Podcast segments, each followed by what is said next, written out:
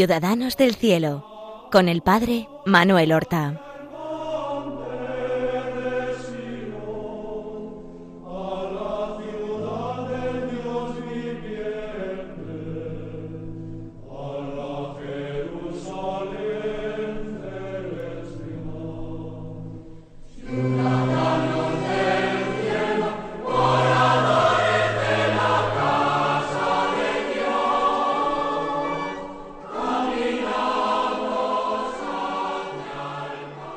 Buenos días, queridos hermanos.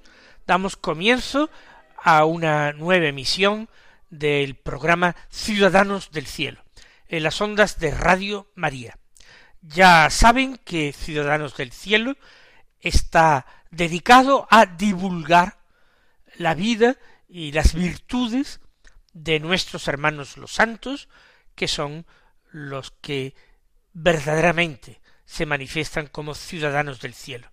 Nosotros estamos en camino hacia la patria, de la cual también somos ciudadanos, ahora forasteros y peregrinos en tierra extraña, pero llegaremos también a la patria para adquirir nuestra plena ciudadanía. El santo del que vamos a comenzar a hablar hoy es un santo extraordinariamente popular. Nada más y nada menos que San Antonio de Padua. Fíjense ustedes que ha sido llamado por la gente el santo de todo el mundo, porque difícilmente encontraremos en la Iglesia católica un santo que haya concitado tanta devoción, tanto fervor popularmente. ¿Y esto por qué? Eh, fue contemporáneo, más joven, pero contemporáneo a San Francisco de Asís. ¿Podríamos decir que ha superado en devoción popular a San Francisco de Asís? Pues yo creo que incluso podríamos llegar a decirlo. Apenas encontramos iglesias, capillas, ermitas que no contengan alguna imagen de nuestro santo.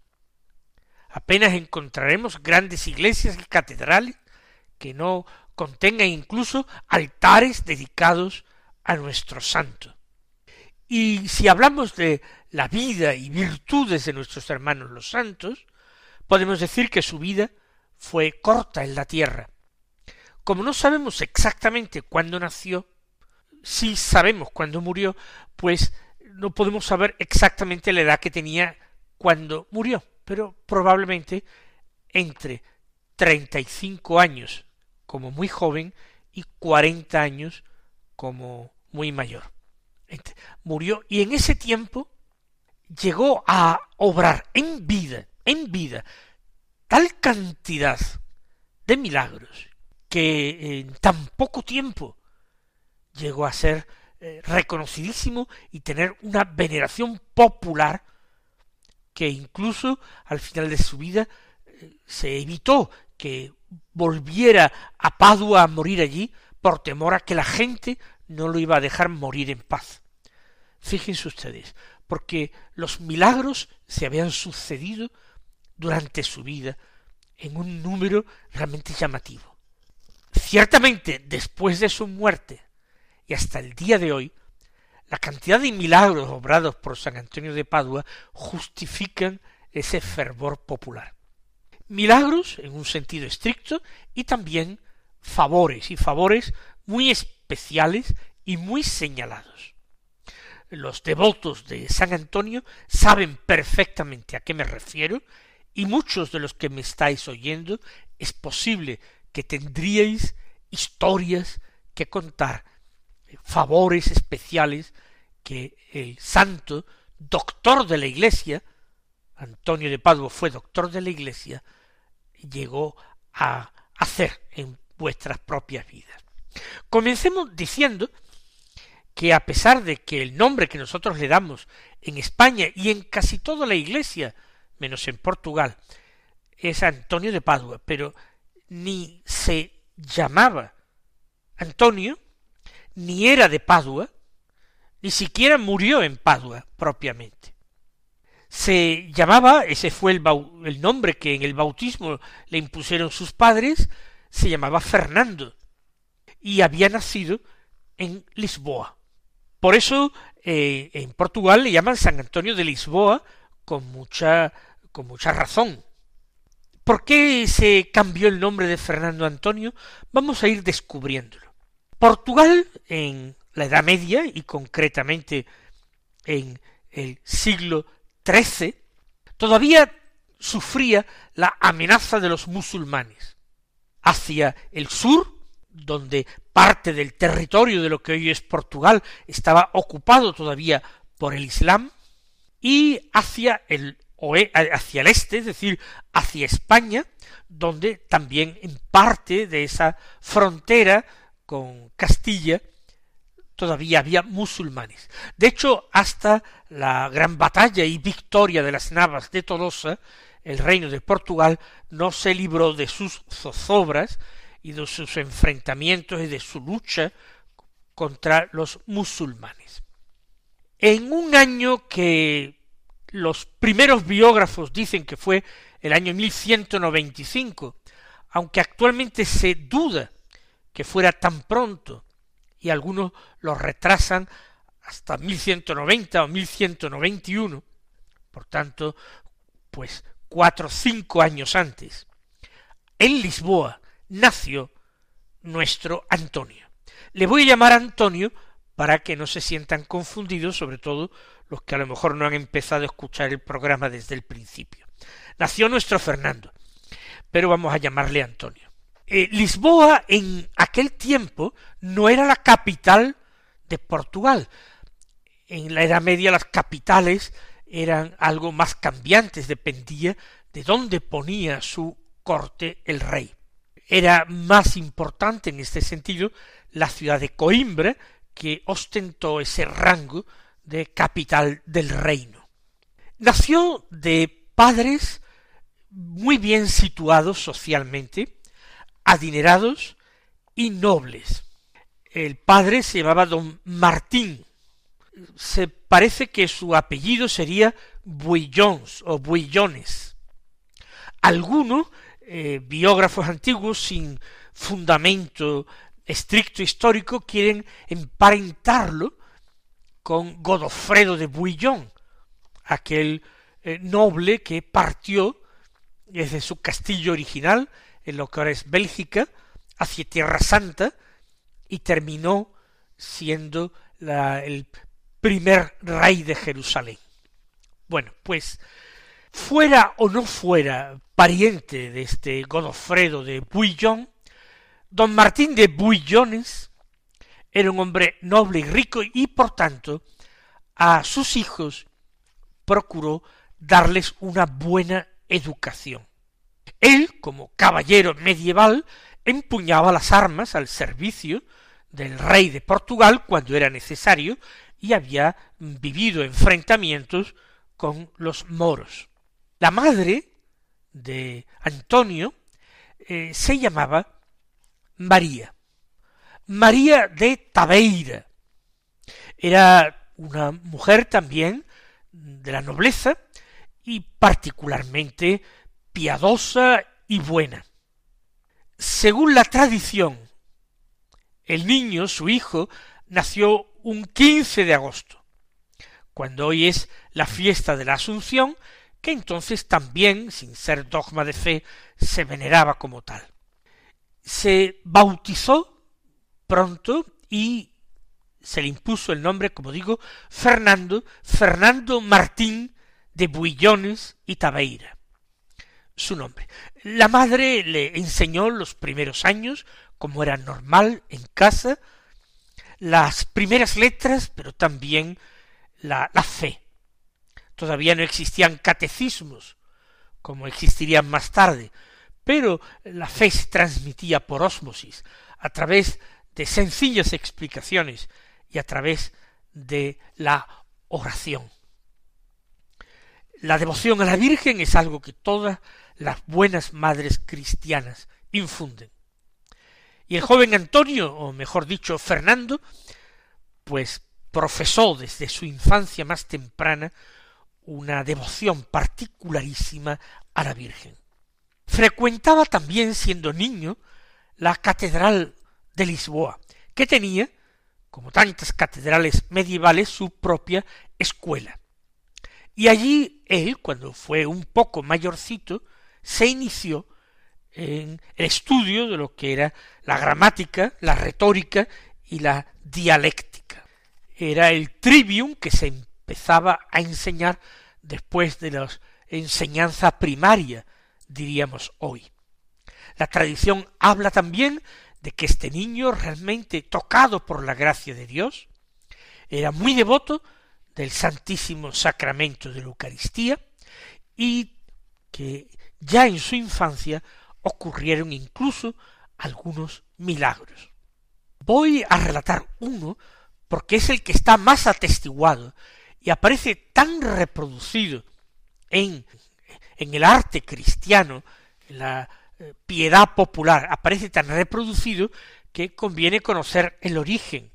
Según eh, el relato de la tradición, el padre del niño, Fernando, tenía que ausentarse algún tiempo y le mandó, cuando estaba en, una casa de campo que tenía la familia, que se quedara vigilando un campo sembrado, no sé si era un trigal, para evitar que los pájaros vinieran a picotear las espigas.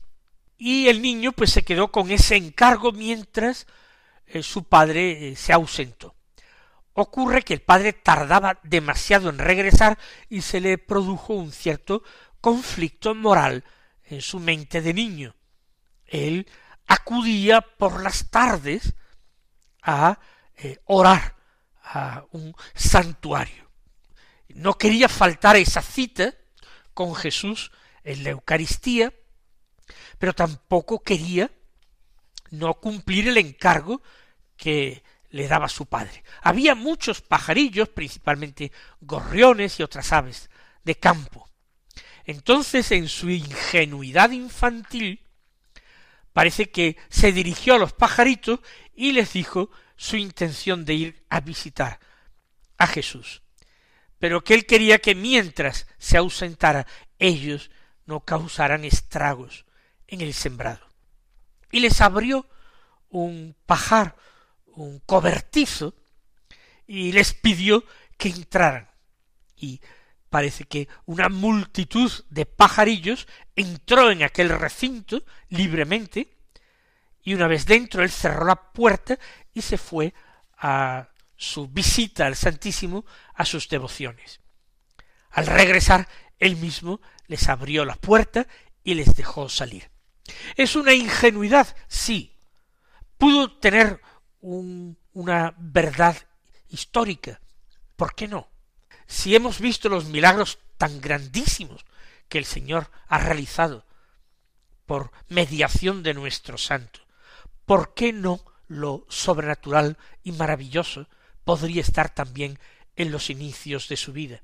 ¿Que es un santo muy antiguo que vaya usted a saber en la Edad Media? En el siglo XX, el Padre Pío de Pietrelcina también tuvo en su infancia multitud de hechos sobrenaturales que la jalonaron. ¿Por qué no pensar de este otro franciscano también, que más antiguo en la Edad Media pudiera vivir episodios maravillosos? Pasan los años, crece su piedad, pero crece también su aprovechamiento extraordinario en los estudios. Cuando Fernando cumple quince años, aproximadamente, él se plantea la vocación. Ha tratado mucho con unos religiosos que tienen en las afueras de Lisboa un importante monasterio, el monasterio de San Vicente da Fora. Da Fora quiere decir eh, de fuera, extramuros, estaba fuera de las murallas de Lisboa, estaba sobre una colina en el estuario del Tajo. Este monasterio estaba habitado por canónigos regulares de San Agustín. Pero atención, estos canónigos no eran aquellos otros de los que yo he hablado en algunos de mis programas, que eran sacerdotes seculares encargados del culto de una catedral que vivían en comunidad. No, estos vivían bajo la regla de San Agustín, pero como verdaderos religiosos, con votos religiosos de pobreza, castidad y obediencia, y no estaban al servicio de ninguna catedral, sino que tenían su monasterio con su iglesia propia, que era donde realizaban el culto.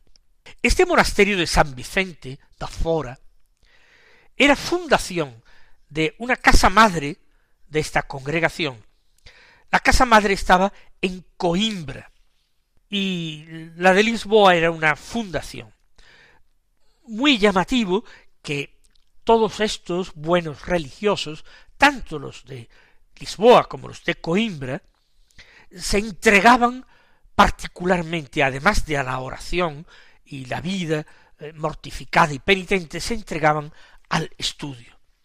Había buenas bibliotecas y tenían una extraordinaria formación. Con el permiso de sus padres, él pide allí el hábito de estos hijos de San Agustín y es inmediatamente aceptado y allí empieza a ejercitarse en los ejercicios propios de la vida religiosa, empieza a aprender lo que es la obediencia y lo que es la pobreza, y al mismo tiempo continúa los estudios. Allí hará su noviciado y allí emitirá sus votos religiosos perpetuos. Todo esto con el nombre de Fernando. Ya es Fray Fernando. Y él se siente feliz, porque su naturaleza piadosa le pide precisamente esto, retiro y soledad para entregarse a la oración, porque su carácter estudioso hace que se sienta como pez en el agua, allí puede leer y estudiar, y tiene buenos maestros entre aquellos religiosos de San Agustín. Pasa, sin embargo, una cosa. Es un inconveniente que se va a manifestar o va a ser así percibido por Fernando como un inconveniente grave. Y es que como el monasterio está muy cercano a Lisboa, en las afueras, es él de una familia importante, conocida, ha tenido condiscípulos en la escuela catedralicia de Lisboa.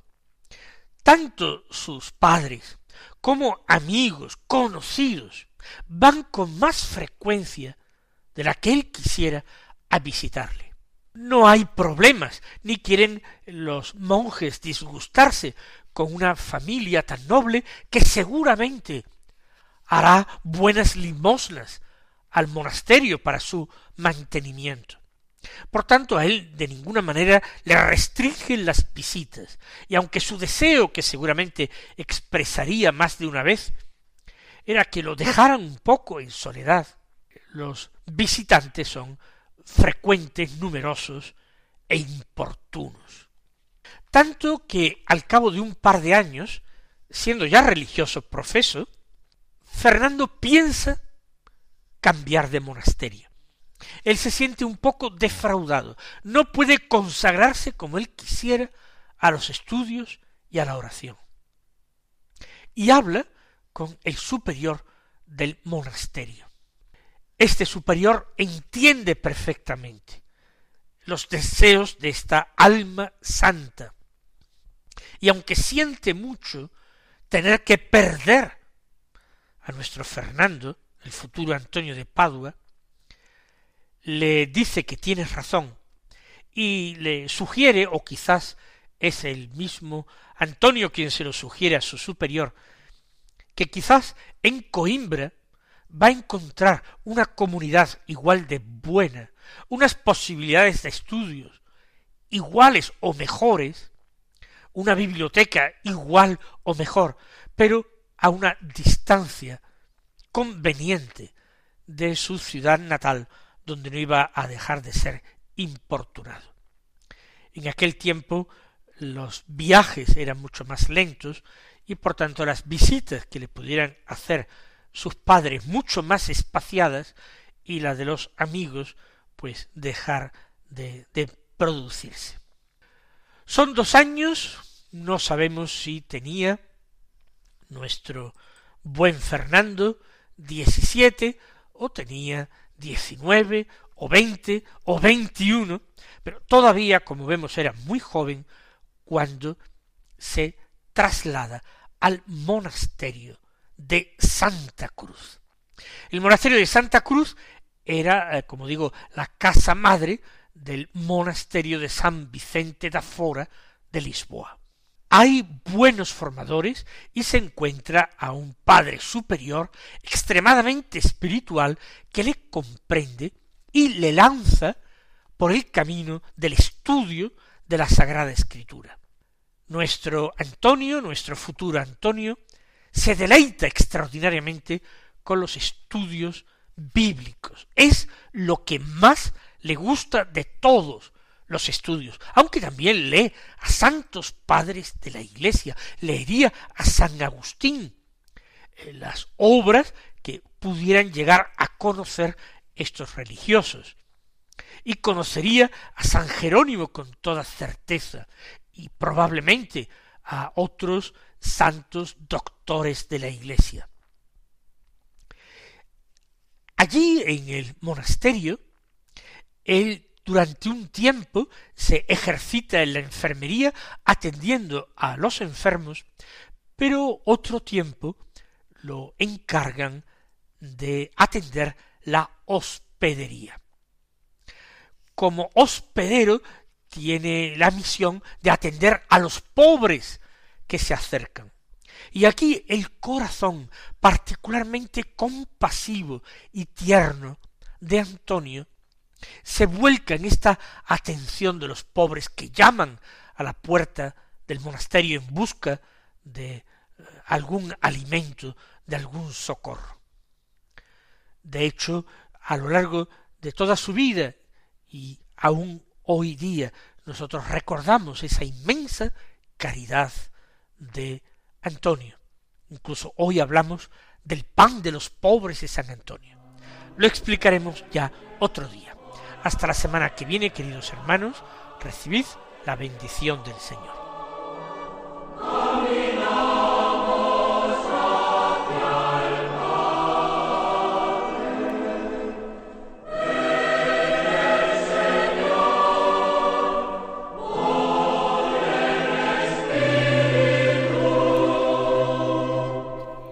Han escuchado en Radio María Ciudadanos del Cielo con el Padre Manuel Horta.